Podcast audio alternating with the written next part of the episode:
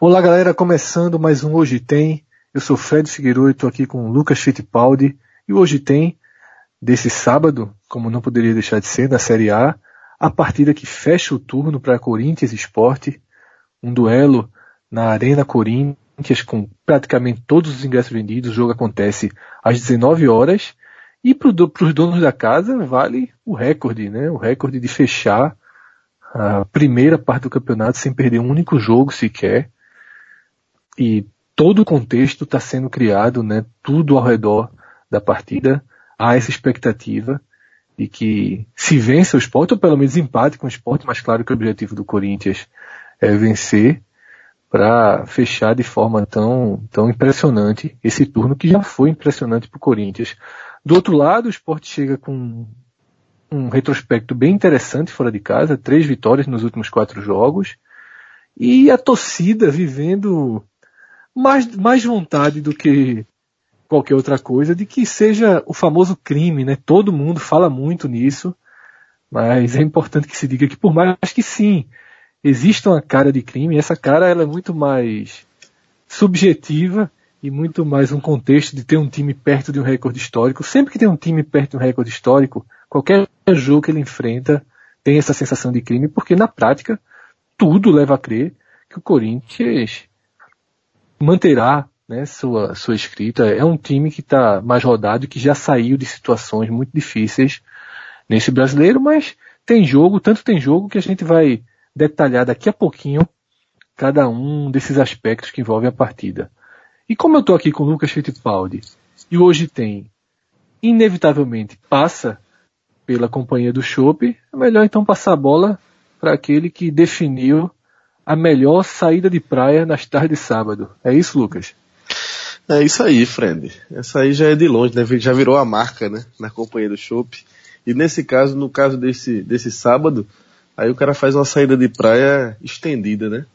Deixa para pegar a praia um pouquinho mais tarde, vai sair ali da praia já perto do cair do sol, quatro, quatro e meia, já vai se chegando ali na companhia, sentar na mesa 5 horas, 5 e meia, já faz o esquenta, 7 horas tem bola rolando. Daí ele já tá naquele, é. no grau, tomando chopinho gelado, comendo uma, uma picanhazinha, um filézinho com queijo.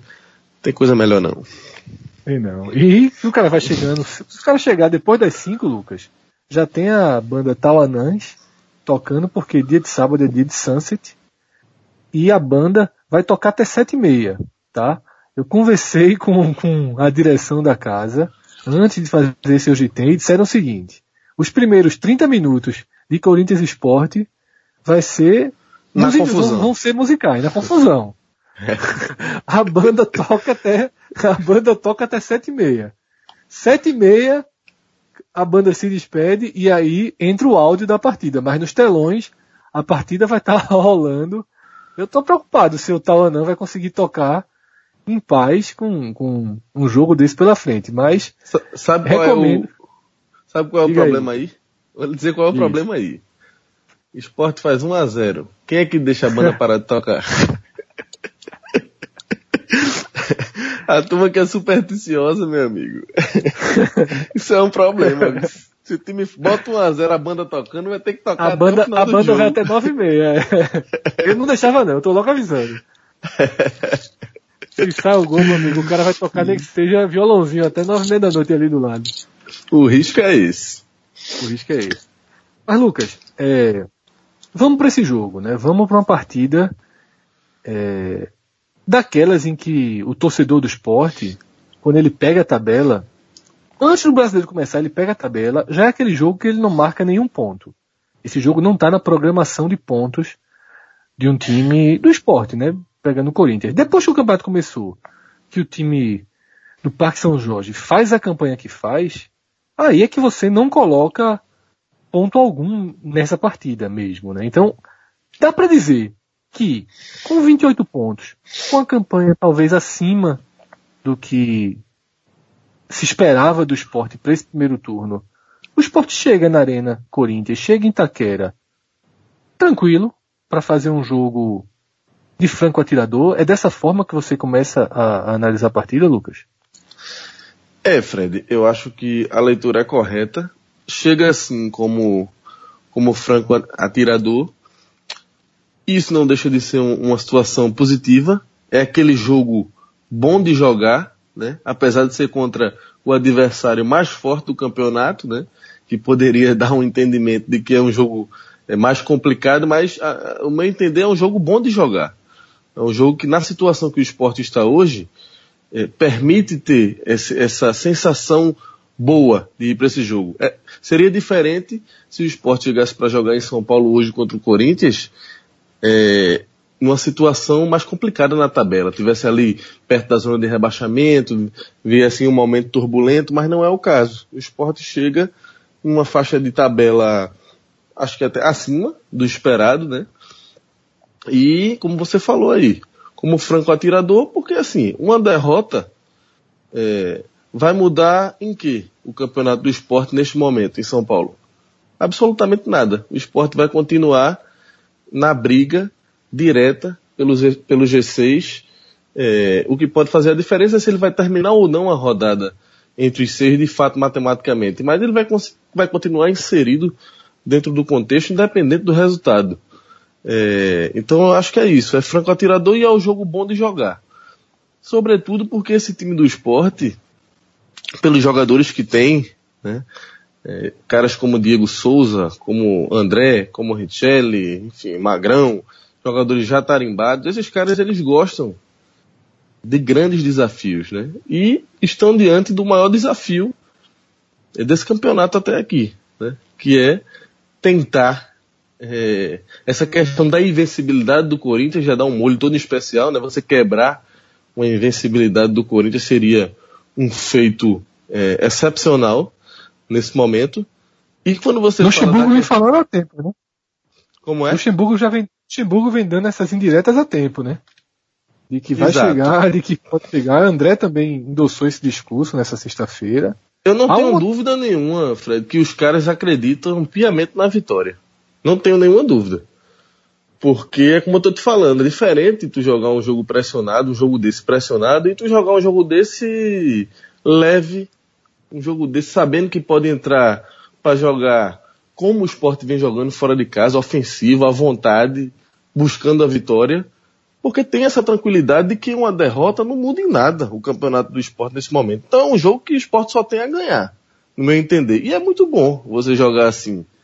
Então o esporte tem que saber tirar proveito dessa condição, lógico, ciente de que é um páreo duríssimo. Mas que para mim, é. justamente por conta dessa situação hoje boa no esporte na tabela, é um jogo que ele tem um peso que ele vai muito além da questão matemática.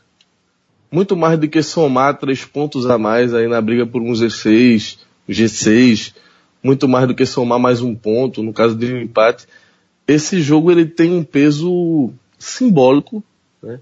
imaginando aqui o crime, como você já citou aí no início, se o esporte comete esse crime, uma vitória, uma quebra de isso vai dar uma, uma casca, isso vai dar uma projeção, isso vai dar uma confiança a esse grupo de jogadores, né, esse time, é, imensurável. Então, assim, eu acho que é um, é um, é um jogo que tem um, um, esse ambiente, esse plus a mais, muito além da questão matemática. Porque é um jogo que o Brasil inteiro vai estar de olho, né? Tanto pelo lado do Corinthians, né? Principalmente pelo lado do Corinthians, né? Por essa coisa de terminar o turno é, é, invicto, né? Defender essa invencibilidade, que é algo... É inédito, né, Fred? Isso? Inédito, sim inédito. Então, e pelo lado do esporte tem apelo também, porque o esporte hoje é um dos times é, em maior ascensão do campeonato. Então, quando você pega um líder. Ainda mais se vencer, né? Se vencer, quanto, isso, mesmo, né? Quanto o time que vem em ascensão, um, um dos times que vem, vem jogando melhor fora de casa. Então, para o cara que gosta de futebol, naturalmente, todo mundo que gosta de futebol vai estar ligado nesse jogo hoje. Porque é um, é um grande jogo. Antes da bola rolar, pode ser até que o jogo seja ruim. Mas antes da bola rolar, tem todas as características de um grande jogo. É o melhor time do campeonato, um time que tem um retrospecto excelente de casa, daqui a pouco a gente vai detalhar, contra o time que vem, talvez, jogando melhor fora de casa, junto ao lado do Corinthians, eu acho. O Corinthians vem, vem ganhando tudo também, né, fora de casa. O Corinthians dentro ou fora, mas isso são muitos é, atrativos, em torno do jogo. Verdade, Lucas. Antes da gente mergulhar no que vai acontecer de fato dentro desses 90 minutos, é, eu queria pontuar algo que você passou aí na sua, na sua primeira explanação, pontuar a parte matemática que está inserido, que você falou da simbologia da vitória, né, do peso matemático da vitória, e teve algum momento que você falou, um pouco mais cedo, de que mesmo que o esporte perca e mesmo que seja ultrapassado pelo Cruzeiro, ele vai sair do G6, mas não sai do contexto da briga pela Libertadores, que me parece o principal contexto nesse momento. Então, eu aproveito para explicar exatamente como está essa situação. O esporte é o sexto, com 28 pontos, dois pontos a mais que o Cruzeiro, que joga em casa contra o Botafogo, no domingo, 4 horas da tarde. Se Jogo duríssimo. Perder, duríssimo. Se o esporte perder, ele pode. O único time que pode ultrapassar o esporte é o Cruzeiro, tá? Vamos deixar isso claro. Se o esporte perder e o Cruzeiro vencer, o Cruzeiro passa o esporte em número de pontos, fica com um ponto a mais. Não há o que discutir aí. Se o esporte perder e o Cruzeiro empatar, o Cruzeiro fica com um ponto a menos. Também não há o que discutir. Caso o esporte consiga arrancar um ponto né, em Itaquera, vai para 29. E aí a situação é a seguinte: se o Cruzeiro vencer o Botafogo, o Cruzeiro iguala o esporte em número de pontos, ficaria 29 a 29, iguala o esporte em número de vitórias, e se ele vencer por um gol de diferença, ele iguala o esporte no saldo de gols. Porém, vai ficar perdendo no número de gols marcados, porque o Sport tem 29 contra 21 do Cruzeiro. Então, se o Sport empatar, só será ultrapassado pelo Cruzeiro em caso de uma vitória por dois ou mais gols de diferença no Mineirão sobre o Botafogo. Ainda Nossa. falando, só mais um pontinho, Lucas. Ainda falando dessa partida no Mineirão, eu vou dar uma visão muito particular minha. Eu já cheguei a escrevê-la no Twitter e as pessoas concordaram. Mesmo que o esporte perca o empate, meu primeiro placar, pensando na situação do esporte para o jogo do Mineirão, é torcer pelo empate. Certo? Isso é natural, não tem nem o que discutir. Aliás, em 90% dos jogos, o ideal é que seus adversários empatem. Né? Porque se existem três pontos em disputa e acontece um empate, um ponto não vai para ninguém. Um ponto se perde no campeonato e quanto mais pontos se perderem, melhor para o seu clube dentro de qual, qualquer que seja o objetivo. Mas na dividida, ainda que nesse momento uma vitória do Cruzeiro signifique uma ultrapassagem sobre o esporte, eu prefiro que o Cruzeiro vença do que o Botafogo. Não sei se você concorda com essa visão, Lucas. Eu prefiro um time na frente do esporte e outro ficando para trás, você ganhando uma margem nessa briga, do que ter todo mundo, você ter um bloco ali inseparável, né? Fica um bloco grande, é perigoso. Concorda, discorda? Como é que tu vê, Não, Lucas? Esse? Faz sentido, Fred, até por conta daquela possibilidade é, real né, de, do G6 ser estendido a, a, um, a um G7, né, a um G8, né, até um possível G9 até, enfim. Mas eu acho que G8, diria, G7. Como, é, como a gente falou no podcast, o, a maior chance de acontecer é G7. Isso, maior, maior do que, que G6, G6, né? Isso. Maior do que o G6. A segunda, a chance de ser G7 é muito maior do que ser G6. E como o Cruzeiro é semifinalista da Copa do Brasil, ainda que não seja um dos times que estão na frente do esporte que conquista a Copa do Brasil, no caso Flamengo ou Grêmio, que são outros semifinalistas, se for o Cruzeiro, ele está automaticamente fora da briga. Então ele desaparece dessa briga.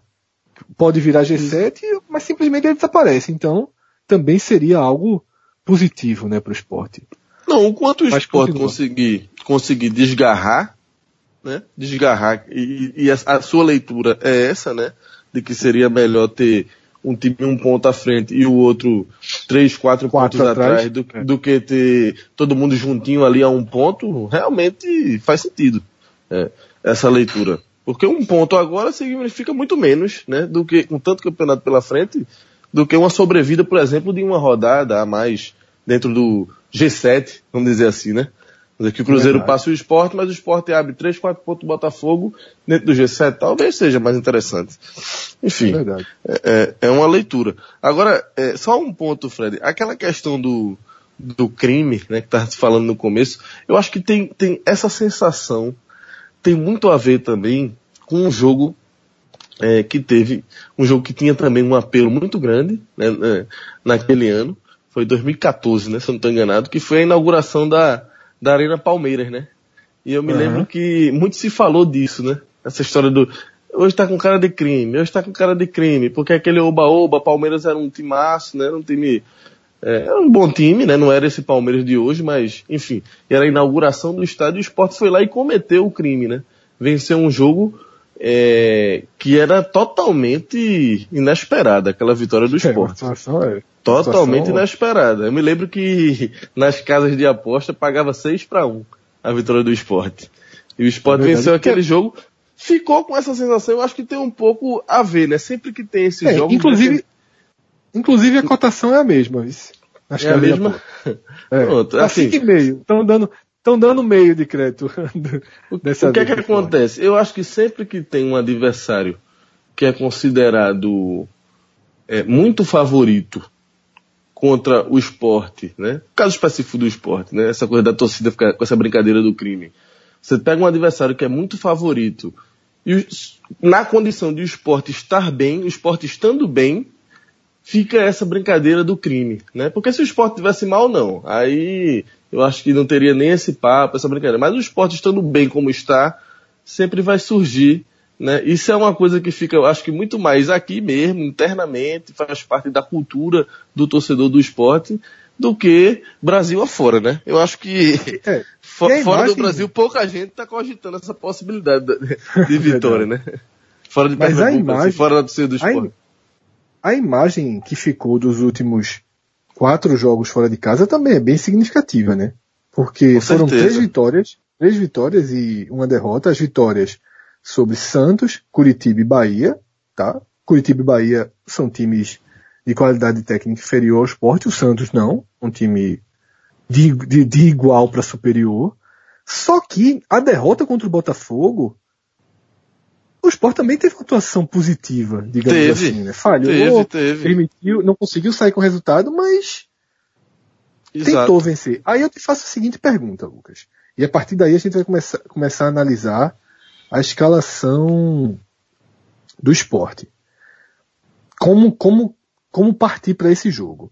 Essa história de crime, esse desejo que é natural, já exposto por Luxemburgo, pelos jogadores, de vencer o Corinthians, coloca necessariamente o esporte para uma atuação menos retrancada. O esporte jogaria um jogo aberto, mas eu também faço essa pergunta considerando que nessas quatro vitórias, em pelo menos três partidas, o esporte jogou um jogo aberto. Contra o Santos é que o esporte teve, foi um time mais precavido. Nas outras três partidas, o esporte botou a bola debaixo do braço e saiu para vencer. O Curitiba, o Botafogo e o Bahia. Conseguiu duas e não conseguiu uma. Como é que você acha que o esporte deve se portar diante de um Corinthians que gosta de ser atacado?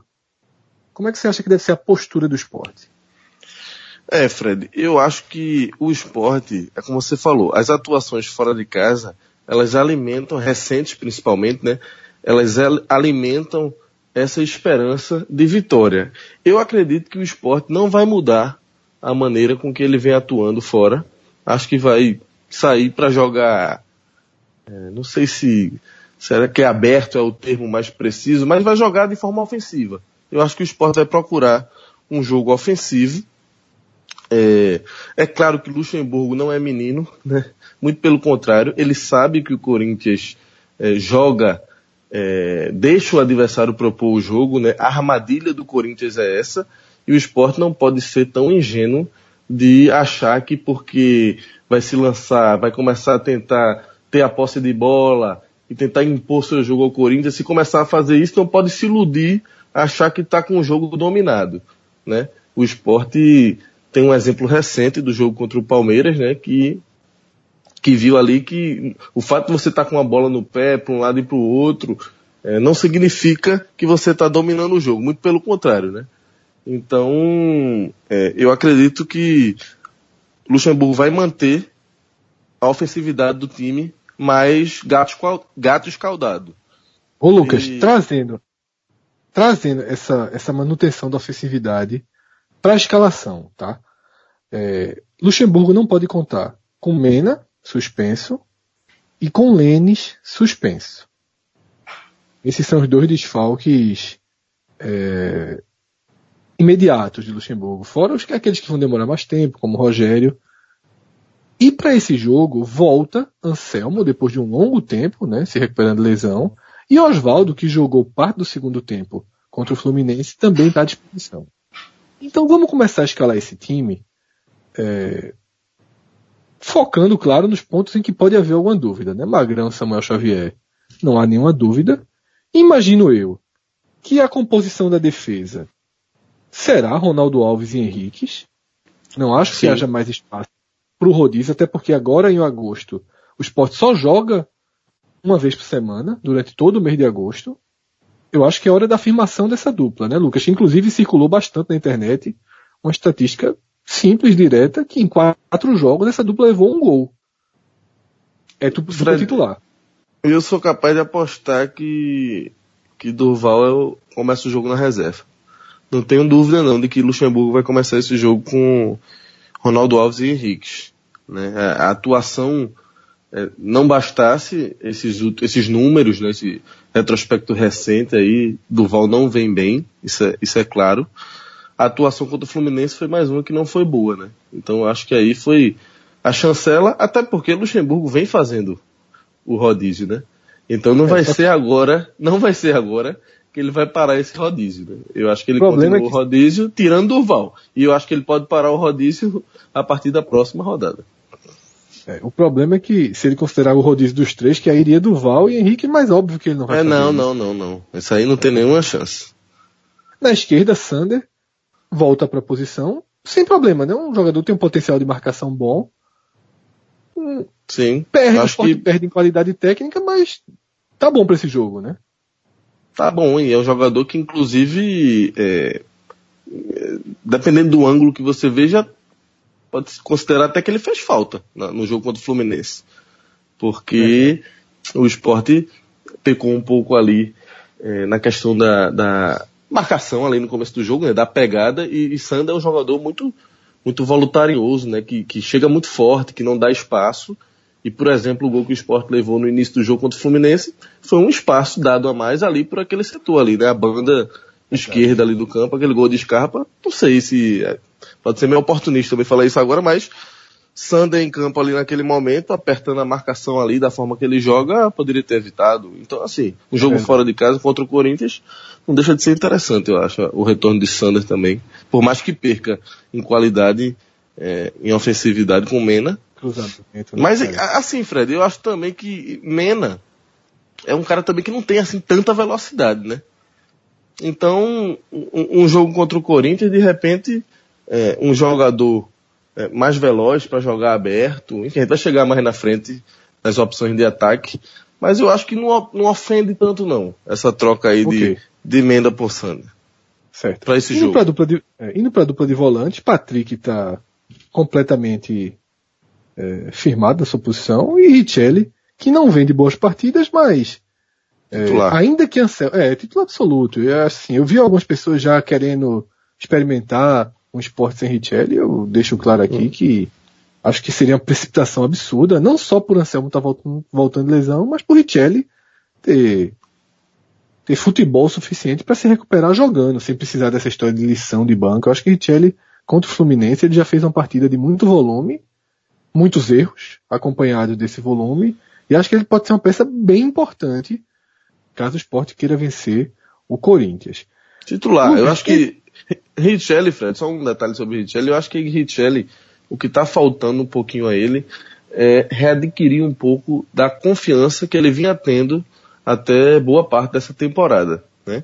Ele viveu um momento que ele estava iluminado, tudo que fazia dava certo, né? É, até ofensivamente, estava é, jogando quase como um meia, né? Tão inspirado que ele estava e perdeu um pouco dessa confiança, tem errado muito, tem insistido um pouco a mais do que deve em algumas jogadas, feito escolhas erradas, mas, por exemplo, ninguém pode é, acusar Richelli de falta de disposição e, enfim, falta de entrega. Isso para mim é um ponto fundamental. Se você tem um jogador como Richelli, que a gente sabe do potencial dele, e que o cara continua empenhado, continua se entregando, mas que tem errado por, por um detalhe ou outro, por uma falta de confiança, ele vai ganhar confiança jogando mesmo. Tem aí é na base do ajuste fino ali, da conversa, de um jogo melhor que o cara faz para readquirir confiança. E um jogo desse, um jogo grande, pode ser um jogo para trazer de novo um Richelli para um grande momento. Existe uma mínima possibilidade que se discutiu de Luxemburgo, com essa volta de Anselmo, armar três volantes. Eu já vou descartá-la completamente, porque o esporte vem dando certo contra a forma de jogar. Não seria, num jogo desse, que o Luxemburgo ia fazer algo completamente fora da, do contexto. Então, obviamente, a gente tende a ter Everton Felipe na esquerda, Diego Souza no meio, Oswaldo na direita e André na frente. Esse quarteto aí não há o que discutir. E assim, se, assim fecha o time do esporte para essa partida. Do outro Isso. lado da moeda, do outro lado da moeda, eu vou ler aqui a escalação do Corinthians. Corinthians que tem retornos, retorno de Romero, retorno de Cleison, e tinha uma lista de jogadores pendurados naquela partida contra o Atlético Mineiro, mas não perdeu nenhum. Ao contrário do que foi o juiz de esporte fluminense que saiu distribuindo amarelos naquela partida é, que o Corinthians venceu por 2 a 0 em Belo Horizonte, ninguém foi suspenso. O Corinthians vai então para o jogo com Cássio, Fagner, Balbuena, Pedro Henrique, Guilherme Arana. No meio de campo, Gabriel, Maicon, Cleison e Rodriguinho. E o ataque com Romero e Jô. Aqui eu faço só uma ponderação que o time tem três desfalques, mas são desfalques que de longo prazo, né? O Corinthians está sem Pablo, sem Jadson e sem Marquinhos Gabriel, jogadores importantes, mas que já estão fora há algumas semanas e o Corinthians vem, vem tirando de letra. Né? Muita gente previa que nessa sequência difícil que o Corinthians teria de jogos com Flamengo, com Atlético Mineiro, jogos complicados, o próprio esporte se tornou um jogo complicado, é, que o Corinthians sentiria, mas conseguiu passar aí é, com poucos arranhões. A última pergunta, Lucas, que eu, que eu faço, e aí você já junta a sua resposta, é o seguinte. Uma preocupação que me causa Jô diante de uma zaga do esporte, e aí eu trato até principalmente de Ronaldo Alves, que falhou contra Luiz Fabiano em bolas aéreas, que falhou contra Fred em bola aérea, que falhou contra Rodrigão em bola, em bola aérea. São quatro, são três atacantes de força que Ronaldo Alves não conseguiu vencer na bola aérea, e nesse jogo do Fluminense, não foi um atacante, mas o Renato Chaves também ganhou de, de Ronaldo Alves na bola aérea. Jô e esse cruzamento na área é o principal ameaça? É uma das principais, Fred. A bola, a bola aérea do Corinthians, é assim, bola aérea do Corinthians não, a bola aérea na zaga do esporte tem sido realmente um motivo, um pesadelo, né? Já é recorrente isso aí, e com certeza é, é, é um dos pontos que o Luxemburgo deve estar preocupado, até porque Jô é, vem sendo um jogador iluminado, né? Fazendo muitos gols. E, mas eu acho que longe de ser a única preocupação, né? O Corinthians como um todo é um time que, que requer toda a atenção, todo o cuidado. O que você falou aí é algo que se realmente se imaginou que o Corinthians pudesse dar uma oscilada. Eu acho que principalmente depois da perda de Jadson, né? Marquinhos Gabriel também é um jogador importante, o Paulo, mas eu acho que Jadson é uma figura central desse time, né? O meia é o craque do time ali. E perdeu esse jogador no momento que ele teve um tropeço em casa, né? Contra o Atlético Paranaense. Foi uma coisa que surpreendeu muita gente. Depois saiu para jogar contra o Havaí. Empatou também. Então foi ali. Foram dois, dois empates ali que criou-se uma expectativa que o Corinthians podia dar uma embicada. Mas aí já na rodada seguinte ele foi lá e venceu o Fluminense fora. Né? Então já trouxe de volta para a normalidade.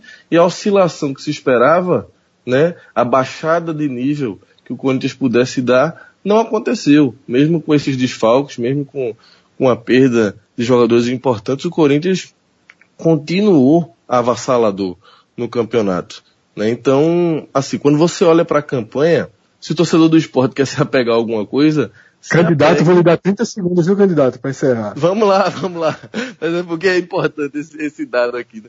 É, o Corinthians ele tem a segunda campanha né, dentro de casa. A segunda campanha, a segunda melhor campanha como mandante é do Corinthians. E são seis vitórias e três empates em novos jogos. Se o torcedor do esporte quer se apegar, é, desses três empates, dois foram nas últimas rodadas. Ou seja, nos últimos dois jogos do Corinthians em casa ele não venceu. Foi um empate contra o Atlético Paranaense e um empate contra o Flamengo. Né? Então, é, isso não deixa de ser um motivo a mais aí para a torcida do Corinthians que está querendo voltar a vencer dentro de casa. Né? É, o outro empate foi na primeira rodada contra a Chapecoense, né? Mas é isso. 30 isso. minutos de hoje tem. Vou colocar foi 15 bom. na conta do esporte e 15 na conta do Corinthians. Tá? Esse aí vale porque esse hoje tem, a, a, turma vai seca nesse hoje tem, viu? Sabadão. Então, é, 30 minutinhos, né?